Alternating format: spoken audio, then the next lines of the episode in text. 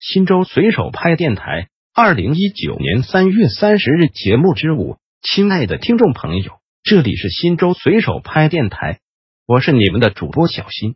下面就由我给大家播报新州随手拍节目。您也可以关注新州随手拍微信公众号 pp 零三四零零零，或者进入新州随手拍官网 www 点零三四零零零点 gov 点 cn 反映问题，互动交流。一神池县纪委监委扎实推进重大活动期间，信访工作今年以来，神池县纪检监察机关以强烈的政治责任感和坚定的使命担当，切实做好纪检监察来访接待工作。着力营造安全、稳定、和谐的政治环境和社会环境，深入排查隐患，落实稳控责任，紧盯重大活动及突出风险点，坚持一线工作法，深入排查越级访和日常信访举报中可能存在的极端异常事件和苗头隐患、矛盾纠纷，建立隐患排查台账，进一步摸清信访风险隐患底数，掌握信访内容和人员动向，按照谁主管、谁负责的原则。实行领导包案制，推动教育稳控责任到人，畅通信访渠道，维护信访秩序，高度重视群众出信出访，进一步畅通信访举报受理渠道。对于群众反映的问题，严格按规定认真处置；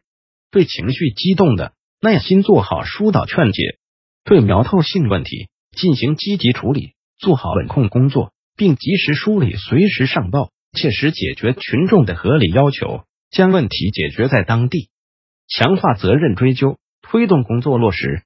坚持以深细严实工作作风，全面细致排查可能存在的苗头隐患、矛盾纠纷，对摸排不认真、上报不及时、本控不到位的，导致相关信访人越级上访，造成不良影响的，严肃追究部门主要领导和相关责任人的责任，确保发现的早，稳控得住，化解得了。处理的好。二、关于新州古城面向社会征集老物件的通知一，征集背景：二零一九年七月一日，新州秀容古城即将开业。为真实展示新州地区本土历史文化和民俗文化，充分展现新州古城历史底蕴，提升古城历史文化内涵，丰富古城景观，烘托古城人文氛围，现面向社会征集新州地区内不同时期能够体现历史时代特征的老物件。二、征集范围面向社会，征集新州十五县区新州古城的老物件。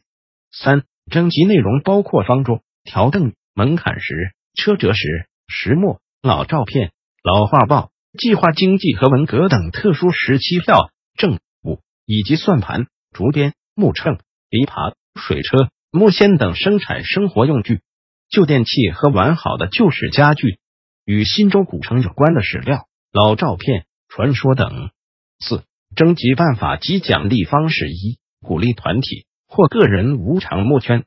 老物件是古城历史文化的重要体现和见证，作为文化遗产，属于新州古城历史和人民共同拥有的文化财富。鼓励团体或个人发扬奉献，